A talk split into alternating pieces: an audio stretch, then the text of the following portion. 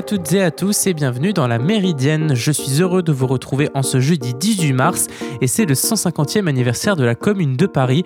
On en parlera en fin d'émission. Sinon, au programme de cette émission, j'ai le plaisir de retrouver Julie qui va nous proposer son billet droit humain du jeudi et elle va nous parler d'un sujet révoltant, celui de la traite des enfants. Nous parlerons également de la semaine de travail de 4 jours officiellement à laisser en Espagne et nous reviendrons aussi sur les relations diplomatiques houleuses de nouveau entre les États-Unis et la Russie depuis les propos du président américain qualifiant Poutine de tueur lors d'une interview télévisée. Allez, on commence tout de suite avec le Flash Info.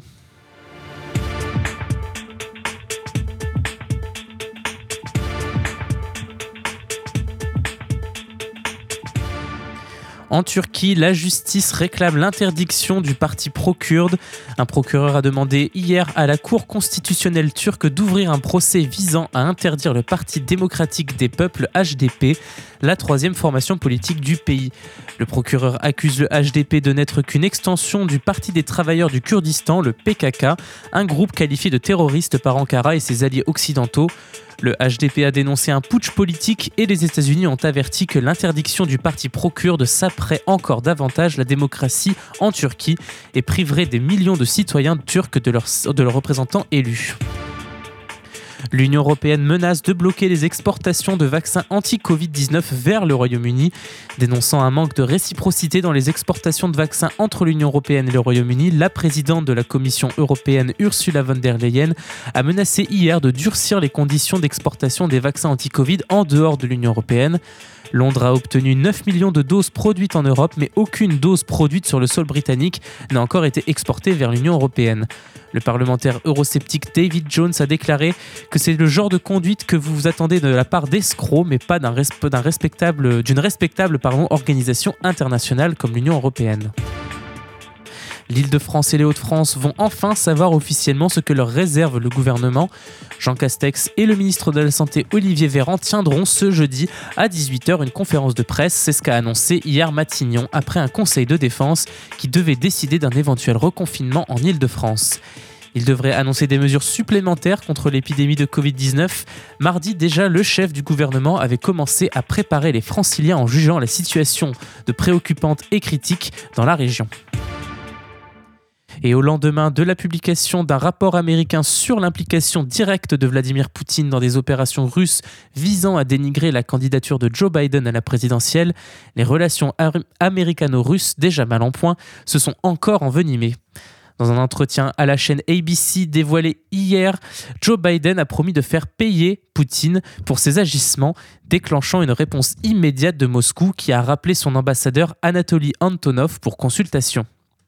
Le ministère des Affaires étrangères russe a assuré que la Russie avait appelé Antonov pour analyser ce qu'il convenait de faire et dans quelle direction aller en ce qui concerne les relations avec les États-Unis. La porte-parole du ministère a insisté sur le fait que Moscou voulait éviter une dégradation irréversible des relations entre les deux pays. De son côté, le Kremlin a vigoureusement démenti toute ingérence dans l'élection présidentielle américaine, affirmant que la Russie n'avait été impliquée dans aucune campagne contre les candidats. Le président américain n'a pas dévoilé le détail des représailles à venir, mais son gouvernement devrait annoncer les sanctions liées aux ingérences dans l'élection dès la semaine prochaine.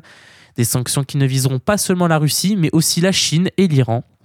Pour Radio Free Europe, Radio Liberty, les relations entre Moscou et Washington sont aussi mauvaises que pendant la guerre froide, non seulement en raison des ingérences de Moscou dans les élections, mais aussi à cause des conflits en Syrie et en Ukraine, ou de l'empoisonnement et de l'emprisonnement de l'opposant Alexei Navalny. Non content de menacer la Russie, Joe Biden a aussi critiqué personnellement Vladimir Poutine. Au journaliste d'ABC qui lui demandait si le président russe était un assassin, le président a répondu oui. Avant de raconter qu'il aurait glissé à Poutine en 2011, je ne pense pas que vous ayez une âme, ce dont, serait convenu l'intéresser. Fox News a du mal à croire à l'anecdote. La chaîne conservatrice souligne qu'en 2012, Joe Biden, alors vice-président, avait vivement critiqué le candidat républicain Mitt Romney pour avoir qualifié la Russie de principal ennemi géopolitique des États-Unis, fustigeant un état d'esprit digne de la guerre froide. Rebecca Heinrich, une experte du groupe de réflexion conservateur Hudson Institute, considère elle aussi qu'il n'y a aucune chance que cette scène se soit vraiment déroulée. Que ce soit vrai ou pas, on ne peut pas accuser Joe Biden de dissimuler ce qu'il pense vraiment de Vladimir Poutine, observe le journal Le Daily Beast, qui qualifie d'extraordinairement franc les commentaires du président américain sur son homologue russe. Pour le président de la Douma, la chambre basse du Parlement russe, les propos de Biden sont inacceptables et défient le sens commun. Le responsable d'un pays qui prétend défendre les principes de démocratie et de moralité ne peut pas se comporter ainsi, estime Vyacheslav Volodin. La posture de Joe Biden vis-à-vis de Poutine est aux antipodes de celle de Donald Trump qui avait toujours ménagé son homologue russe et l'avait même défendu sur le plateau de Fox News quand un journaliste l'avait traité d'assassin. Une époque clairement révolue, la porte-parole de la Maison-Blanche a assuré hier que les États-Unis seraient désormais francs et directs dans leur dialogue avec la Russie. Vous écoutez La Méridienne sur Radio Phoenix. Et c'est l'heure de faire une première pause musicale dans la Méridienne, le temps d'écouter Balthazar et son titre Halfway. Et dans la seconde partie de l'émission, on retrouvera Julie, ne manquez pas cela, à tout de suite sur Radio Phoenix.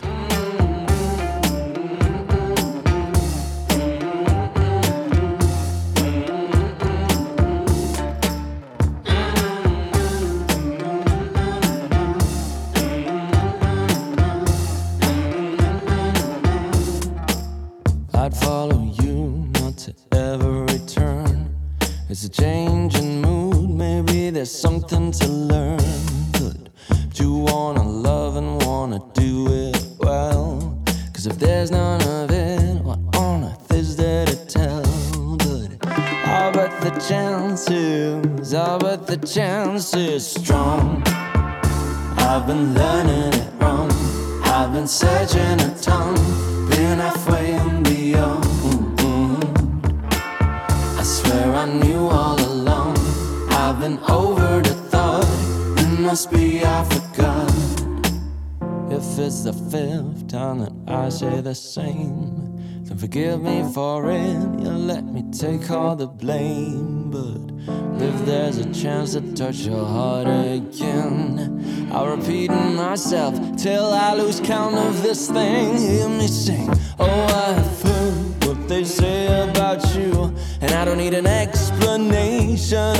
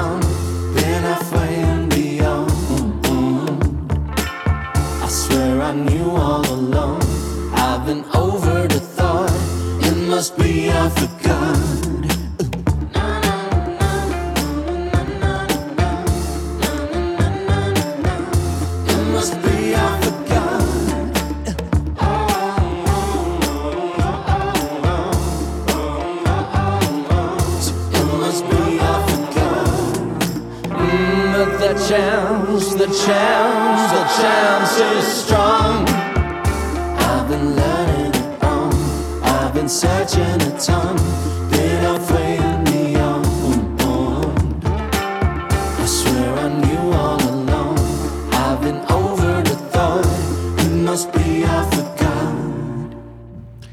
De retour dans la Méridienne et dans cette seconde partie, on part en Espagne où le gouvernement lui-même va tester la semaine de travail de 4 jours, une nouvelle façon de penser le travail après la crise de Covid-19. Mais s'agit-il d'un effet de mode passager ou d'une solution de bon sens face à une crise économique durable? En Espagne, en tout cas, l'idée de la semaine de travail de 4 jours ne cesse de gagner en popularité, au point que le gouvernement du socialiste Pedro Sanchez est sur le point de lancer un projet pilote qui permettra aux entreprises intéressées de l'appliquer.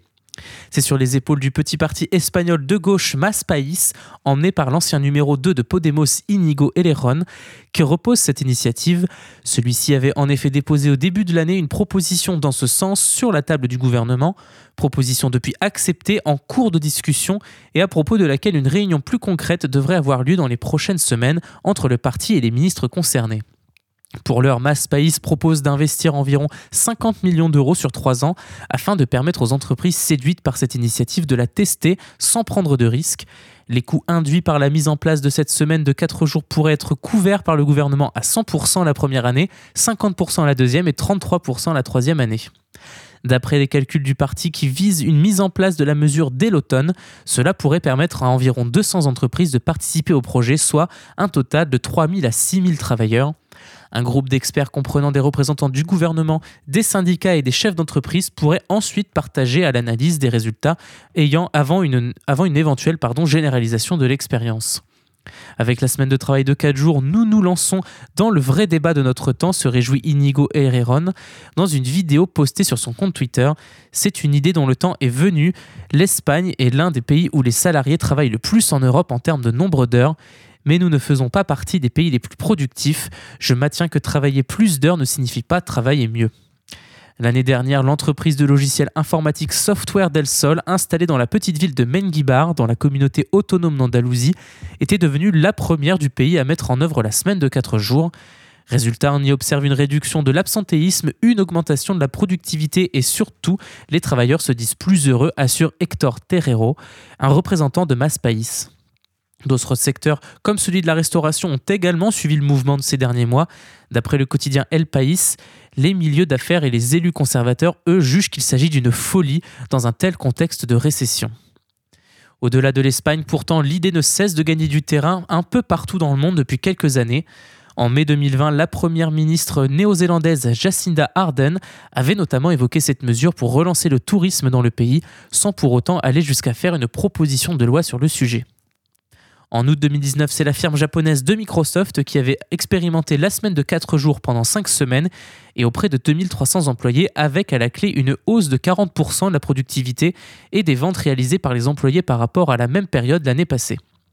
Au Royaume-Uni, enfin, la semaine de 4 jours est expérimentée par un nombre croissant d'entreprises depuis le début de la crise sanitaire une campagne de sensibilisation soutenue par de nombreuses ONG baptisée Four Day Week Campaign et un, et un livre sur le sujet, The Case for the Four Day Week, ont même été lancés. Vous écoutez La Méridienne sur Radio Phoenix. Et c'est l'heure de retrouver Julie pour la chronique droit humain. Bonjour Julie. Aujourd'hui, tu vas nous parler d'un sujet un peu difficile, un peu lourd.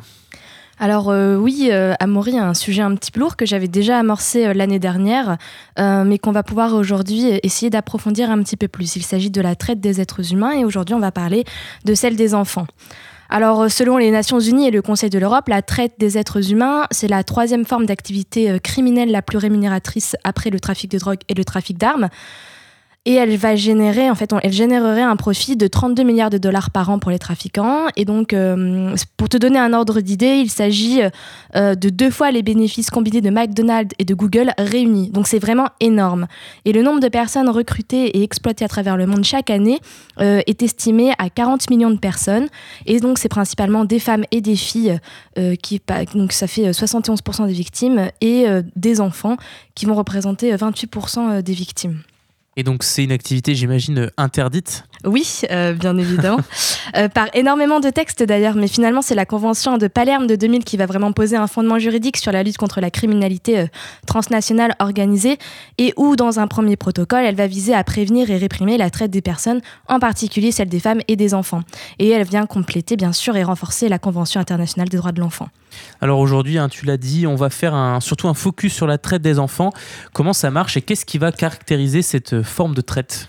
Alors la traite des enfants, c'est tout ce qui va être le recrutement, le transport, le transfert, l'hébergement ou la réception d'un enfant à des fins d'exploitation. Oui, petite précision, un enfant dans ce cas précis, on parle vraiment de quelqu'un qui a moins de 18 ans, hein, c'est bien ça? Oui, c'est ça. Hein. La traite des enfants euh, et de manière donc des personnes, euh, en fait, c'est euh, trois choses cumulatives. Il faut une action, un moyen et un but.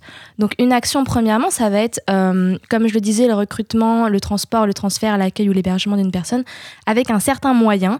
Donc euh, la menace, la contrainte, euh, la force, l'abus de vulnérabilité, la tromperie, etc., dans un but d'exploitation. Alors ça, c'est pour la traite euh, des êtres humains, mais la traite des enfants, il n'y a pas besoin de, ce moyen-là. Pardon. Ces exploitations, euh, elles sont définies dans la Convention 182 de l'Organisation internationale sur le travail, euh, du travail, pardon, sur les pires formes de travail des enfants. Il s'agit de toutes les formes d'esclavage ou de pratiques analogues, telles que la traite euh, et la vente d'enfants, la servitude pour dette et le servage, et le travail forcé ou obligatoire, y compris le recrutement d'enfants qui vont être utilisés dans les conflits armés. Euh, pour vous donner un ordre d'idée, selon l'ONU, il y a encore aujourd'hui des dizaines de milliers d'enfants soldats dans le monde. Donc il y a ça, il y a aussi l'utilisation, le recrutement ou l'offre d'un enfant à des fins de prostitution, de production de matériel pornographique ou de spectacles pornographiques. On y reviendra un peu plus tard. Il y a l'utilisation, le recrutement ou l'offre d'un enfant à des fins d'activités illicites, notamment pour la production et le trafic de stupéfiants. Et enfin, il y a les travaux pour lesquels leur exercice euh, peuvent détériorer la santé, la sécurité et la moralité de l'enfant, bien sûr. Excuse-moi, je voulais te poser une question, mais j'ai pas voulu te couper dans ton élan. Je voulais te demander, euh, oui, on peut parler aussi du, cobalt ou du coltrane euh, qui font travailler plusieurs milliers d'enfants des mines en République dominicaine démocratique du Congo, pardon. Euh, pour des entreprises comme bah, euh, Samsung euh, et Apple. bah oui, oui, oui c'est ça. Et, et, je précise juste que la menace de recours ou le recours à la force ou d'autres formes de contrainte, bah, du coup, c'est ce que je disais, n'a pas besoin d'être présent dans le, dans le cas de la traite des enfants. Oui, donc Julie, toi, c'est vrai que tu travailles, je rappelle, à, Amnesty et euh, tu travailles donc au cœur de ce sujet de la traite des enfants. Vous êtes en train, euh, à Amnesty, de rédiger un rapport au niveau national. C'est quoi les difficultés euh, pour toi pour cerner l'ampleur de cette traite des enfants? Alors pour nous, la principale difficulté, c'est la question des sources de données, et c'est aussi ce qui a été compliqué pour écrire cette chronique, c'est que la traite des enfants, c'est une activité souterraine et silencieuse. C'est 1,2 million d'enfants qui vont être concernés. Et euh, parfois, les méthodes de la traite, elles vont être les mêmes que celles pour euh, le trafic de stupéfiants ou d'armes. Donc les données judiciaires et policières, euh, elles vont être envoyées directement à l'Organisation internationale du travail que j'ai citée plus tôt, mais elle va admettre que les chiffres sont bien inférieurs à la réalité. Et les données qu'on va recevoir, elles sont variables et elles vont être rapidement obsolètes euh, parce que la traite des enfants est un marché très fluctuant en fait où les réseaux de trafiquants euh, vont changer de marchandises au gré de la demande. Et en plus, ces réseaux sont assez euh, volatiles. Hein. C'est d'autant plus difficile que la plupart de la traite des enfants et notamment la traite sexuelle des enfants, ça se passe sur Internet.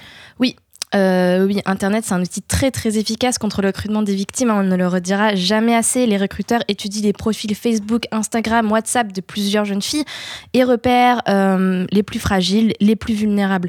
Ils vont utiliser, j'en sais rien moi, leur crédulité pour obtenir des photos ou des vidéos et après les utiliser contre eux, euh, soit pour les mettre sur des sites Internet ou pour leur demander de l'argent. Et à, ce moment-là, il est déjà trop tard en fait. Hein. Euh, mais c'est pas seulement pour une, question d'exploitation sexuelle euh, qu'Internet est utilisé. Certaines agences proposent aussi légalement des emplois sur Internet et recrutent dans des pays en voie de développement euh, où l'offre va paraître extrêmement alléchante. Ces entreprises, elles vont sous-traiter à des entreprises qui vont elles-mêmes sous-traiter, qui vont elles-mêmes sous-traiter. Et donc, il va être très très difficile de remonter les filières. C'est ce qui se passe, tu le citais tout à l'heure, dans les mines de cobalt en République démocratique du Congo. Euh, concernant l'abus et l'exploitation sexuelle des enfants en ligne, le problème c'est qu'il n'y a aucun traité international qui va établir l'âge légal pour entretenir des activités sexuelles avec un mineur, ce qui va laisser l'État légiférer en la matière et du coup, euh, il y a un article spécifique, l'article 18.1 de la Convention du Conseil de l'Europe sur la protection des enfants contre l'exploitation et les abus sexuels, euh, qui va justement définir que les abus sexuels sur l'enfant, ça va dépendre de cet État qui va légiférer. Alors la différence entre abus et exploitation, elle n'est pas toujours claire. Alors on va dire ici que l'exploitation, c'est euh, plutôt quand l'enfant va participer à une activité sexuelle en échange d'un gain, d'un bénéfice euh, ou de la promesse de ce gain ou de ce bénéfice. Et cette sollicitation à des fins sexuelles par des adultes, elle a un nom, ça s'appelle le grooming. Il y a aujourd'hui des mesures hein, qui existent pour contrer cela, heureusement. Par exemple, des plans d'action mondiales comme We Protect Global Alliance, dont 98 pays sont membres, et qui a pour objectif d'améliorer la réponse mondiale à l'exploitation sexuelle des enfants en ligne et faciliter les plans nationaux. Oui, il y a plein d'autres méthodes de lutte contre cette cyberpédocriminalité. Il y a l'adoption des lois spécifiques. Euh, euh, mais c'est insuffisant. La sensibilisation, bien sûr, euh, des jeunes, la prévention des infractions et de la récidive pour soutenir les personnes ayant un intérêt sexuel pour les enfants et les empêcher de devenir des agresseurs. Euh, il y a la recherche et le suivi des données de traite, les enquêtes judiciaires, les signalements d'abus, d'exploitation. tout cela, c'est vraiment possible, mais il faudrait une réelle implication politique. On a un peu brossé euh, la thématique, mais j'aimerais beaucoup euh, t'entendre parler de ces cas, des cas concrets hein, de, traite d'enfants. On mentionne souvent euh, les enfants dans la confection des habits au Bangladesh par exemple, ou dans la fabrication des smartphones. Mais je suis persuadé qu'il y a d'autres, dans d'autres domaines hein, qu'on ne soupçonne même pas. Est-ce que tu aurais des exemples? Alors oui, alors comme ça, je sais pas, j'ai envie de citer la province du Kachin au nord-est du Myanmar par exemple, c'est un lieu de conflit. Euh, c'est un conflit qui a entraîné une grande misère et le gouvernement euh, central, par exemple, il y empêche euh, l'acheminement de l'aide humanitaire et puis des fois il va parquer complètement la population dans certains camps. Et c'est très très proche, cette région de, de, la frontière chinoise, où justement en Chine, on manque de filles dû à la politique de l'enfant unique, où on préférait avoir des garçons. Et donc pour 3000 dollars, ces jeunes filles vont pouvoir être achetées au Myanmar, très très jeunes. Donc la pauvreté, elle fait que les jeunes filles, elles sont embrigadées, on leur promet une meilleure situation, mais cette situation, elle n'arrive jamais et elles n'arrivent pas à s'enfuir sous peine de torture, d'emprisonnement, voire de meurtre. On peut rappeler également qu'en France, en mai 2020, l'année dernière, le tribunal de Rennes jugeait un vaste réseau de prostitution de jeunes filles nigérianes, certaines mineures au moment des faits, euh, qui étaient établis en France entre 2015 et 2018. Il y avait 23 proxénètes euh, qui étaient en cause, donc c'est énorme. Euh, on peut aussi parler du Mali, où dans la seule région de Mopti, des jeunes filles sont agressées sexuellement et violées. Il y a eu plus de 1000 cas qui ont été recensés, ce qui est qui est quand même très conséquent. Euh, et puis, euh, on peut parler, euh, je sais pas moi, du Bénin, où des convoyeurs peuvent amener des enfants de 8 à 15 ans dans des pays environnants pour qu'ils y travaillent, avec la complicité des parents qui les vendent en fait à ces convoyeurs. Et selon Alassane Ouarou Karimoul, qui est le directeur exécutif de Pemaredel, qui est une ONG basée dans le Donga, donc Alassane s'inquiète plus particulièrement des cas des jeunes filles, puisque la moitié d'entre elles, âgées de 6 à 12 ans, sont déjà en exode pour des faits d'exploitation. Merci beaucoup, hein, Julie, pour cet éclairage. Malheureusement, on s'est laissé un peu embarquer par le sujet. Hein. Est-ce que tu aurais un petit mot pour conclure? Qu'est-ce que nous, on peut faire contre ça? Alors, euh, de manière générale, en tant que citoyen, on ne peut pas faire grand-chose à part euh, les choses que j'ai citées euh, avant, c'est-à-dire on peut, poser un regard bienveillant sur ces jeunes, on peut les soutenir, on peut, si on est en relation avec eux, on peut prendre contact avec des associations spécialisées. je pense notamment à toutes celles qui font partie du collectif contre la traite des êtres humains. Donc, je vais en citer quelques-unes. Il y a l'ECPAT, il y a Hors la rue, il y a la CIMAD, la CIMAD qui, qui a une antenne à Caen, SOS Esclaves, il y a l'Armée du Salut, etc. On peut aussi se diriger vers des structures qui sont dédiées. on peut appeler le numéro vert protection de l'enfance, le 119, on peut appeler le CRIP, ou on peut contacter la brigade de protection des mineurs. Et il faut penser, il faut toujours penser qu'il y a quand même plusieurs organismes qui ont pour objet d'instaurer une surveillance et des mécanismes de protection à l'échelle internationale comme les Nations Unies, euh, l'OIT, l'UNICEF, etc. Et la protection internationale des enfants contre la traite, elle est assurée de manière générale par des textes internationaux qui vont interdire les atteintes à la dignité humaine. Ils sont nombreux. Euh, donc c'est vraiment nécessaire en fait euh, que cette euh, protection internationale soit mise en, place et qu'elle soit respectée. Merci beaucoup Julie, on se retrouve bientôt un prochain jeudi pour un nouveau billet sur les droits humains. Vous écoutez La Méridienne sur Radio Phoenix. Et on va faire une seconde pause musicale très rapidement, juste avant la dernière partie de la Méridienne. On a encore quelques infos à vous proposer. On écoute Raisa Biza. Le titre c'est Lemonade Fruit Punch. A tout de suite dans la Méridienne.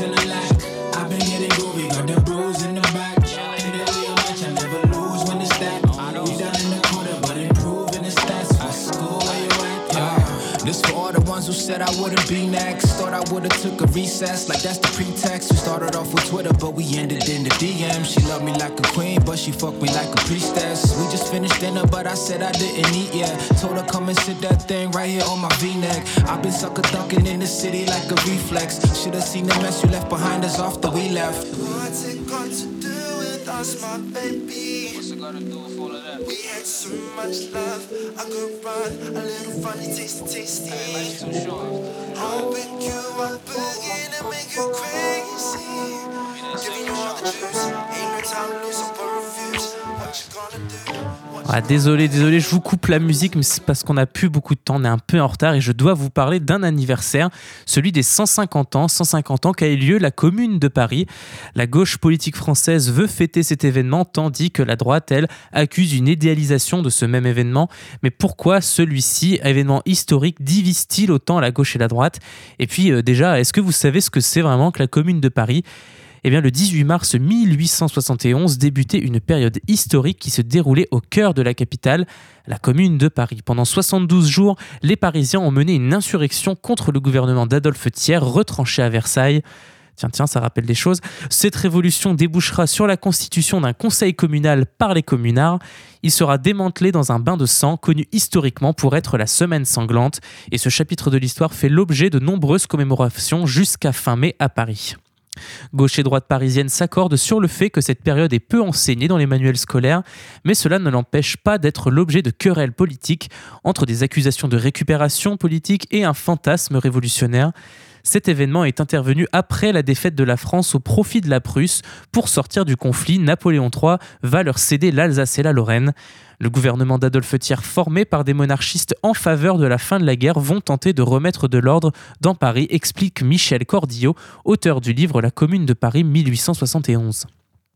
Un conflit va naître donc entre la France profonde qui aspire à tout prix à la paix et Paris qui a résisté après un siège terrible et qui ne comprend pas qu'on arrête la guerre. Le gouvernement tiers veut récupérer l'artillerie et les canons de la garde nationale. À cette époque, les Parisiens étaient armés et les armes payées par souscription nationale. Le gouvernement va tenter son coup de force dans l'ouest de Paris. Les bataillons de la garde nationale vont récupérer leurs armes et leurs canons situés situés pardon, pour les mettre à l'abri, les transférant de l'ouest à l'est parisien. C'est ainsi qu'a commencé la commune de Paris le 18 mars 1871. La population est ameutée et réveillée au petit matin par les blanchisseuses du quartier, premières à se lever. Elles sonnent l'alerte en voyant l'arrivée de troupes versaillaises. L'armée finit par se replier, c'est la débandade. Certains soldats de l'armée vont fraterniser avec les insurgés. Les insurgés, eux, se retrouvent seuls donc à Paris. Adolphe Thiers s'est enfui avec son gouvernement à Versailles. Les communards, qui comptent environ 200 000 hommes, vont organiser des élections et élire un conseil municipal appelé la Commune. Elle gouvernera la capitale pendant 54 jours. Selon Michel Cordillot, son originalité et sa postérité résident dans le fait que ce conseil a fait voter ou a discuté des mesures modernes politiques, sociales et sociétales, comme la séparation de l'Église et de l'État, la possibilité pour les associations ouvrières de constituer des coopératives, l'égalité salariale entre les institutrices et les instituteurs, le droit au divorce pour les femmes, le travail de nuit des boulangers serait aussi interdit, tout ce genre de mesures assez modernes pour l'époque. Les femmes ont d'ailleurs joué un rôle important dans cet épisode historique. Elles ont eu un rôle politique. Elles vont aussi se battre sur les barricades et certaines seront ambulancières, d'autres journalistes comme André Léo, sans oublier l'une des figures de la Révolution, l'institutrice Louise Michel. Ces mesures et la constitution du conseil municipal marquent à gauche auprès marque à gauche, pardon, auprès de RTL, le député de la France insoumise de Seine-Saint-Denis, Alexis Corbière, estime que c'est indiscutablement une expérience de révolution populaire citoyenne dans un moment où le nouveau capitalisme industriel accroît son emprise sur le monde du travail. Le prolétariat subit la concurrence de plus en plus forte de l'entreprise capitaliste moderne, celle qui emploie systématiquement des machines, concentre le capital et la main-d'œuvre et précarise le travail. Pour lui, la commune, c'est la tentative révolutionnaire de construire une république du travail dans laquelle la démocratie politique et la démocratie sociale ne font qu'une. Laurence Patrice, adjointe PCF à la mairie de Paris en charge de la mémoire, évoque auprès de RTL un épisode bref mais constitutif de l'histoire de Paris. C'est un moment d'insurrection organisée où les Parisiens ont voulu mettre en place un projet politique, ajoute-t-elle. Et c'est justement ce projet politique qui marque le secrétaire national du PCF, Fabien Roussel. Pour lui, la Commune de Paris a été l'origine de nombreuses lois pour instaurer une république sociale laïque et féministe. Une ligne partagée par l'écologiste Éric Piolle, le maire EELV de Grenoble. La Commune de Paris est-elle une révolution du prolétariat sur la bourgeoisie? Karl Marx dira de cette période qu'il s'agit de la première révolution du prolétariat. Quelques années après, il nuancera et déclara que la Commune n'était pas socialiste et ne pouvait pas l'être. Pour Michel Cordiot, la révolution de 1871 ne peut pas se résumer aux ouvriers contre la bourgeoisie. Il s'agit plutôt de la classe dominée contre la classe dominante, en plus des ouvriers qui vont rejoindre la commune on retrouve aussi la bourgeoisie populaire. Elle correspond aux petits patrons d'atelier. Ce sont d'anciens ouvriers restés près du peuple et qui travaillent avec un ouvrier à leur côté dans l'atelier, ajoute-t-il. Plus que la condition sociale, ce sont surtout trois dynamiques qui rassemblent les communards entre eux. Une république républicaine, le peuple de Paris est républicain, y compris dans les milieux bourgeois. Ensuite, une dimension sociale et patriotique. La commune refuse la défaite face à la Prusse, détaille Michel Cordillot, militaire de carrière, ouvrier immigré, compose la révolution parisienne. C'est cet épisode qui est au cœur de vives tensions entre la droite et la gauche parisienne. Le conseiller LR du 18e arrondissement de Paris, Rudolf Garnier, juge que la célébration n'est pas concevable. L'hommage, oui, nuance-t-il. On ne célèbre pas la destruction de Paris. Le discours de la gauche vise à maquiller l'histoire et à en faire une revendication idéologique. La commune de Paris a été une expérience courte, meurtrière, sanguinaire et destructrice. Alexis Corbière répond que la légitimité de l'autorité publique ne tombe plus d'en haut par décret d'un pouvoir supérieur lointain, mais procède d'une sorte d'investiture par en bas. Ceux qui sont investis d'un pouvoir doivent rendre des comptes au quotidien à leurs concitoyens. La commune est donc très loin d'être le règne de l'anarchie et du désordre que ses ennemis décrivent dès le printemps 1871. Révolution ou lutte populaire, la question reste encore entière 150 ans après. Vous écoutez La Méridienne sur Radio Phoenix. Et nous arrivons à la fin de cette émission. J'espère qu'elle vous a plu. Merci de l'avoir suivi. Pour un prochain numéro, je vous donne rendez-vous lundi prochain, même heure, même fréquence. D'ici là, portez-vous bien et passez un bon week-end sur Radio Phoenix.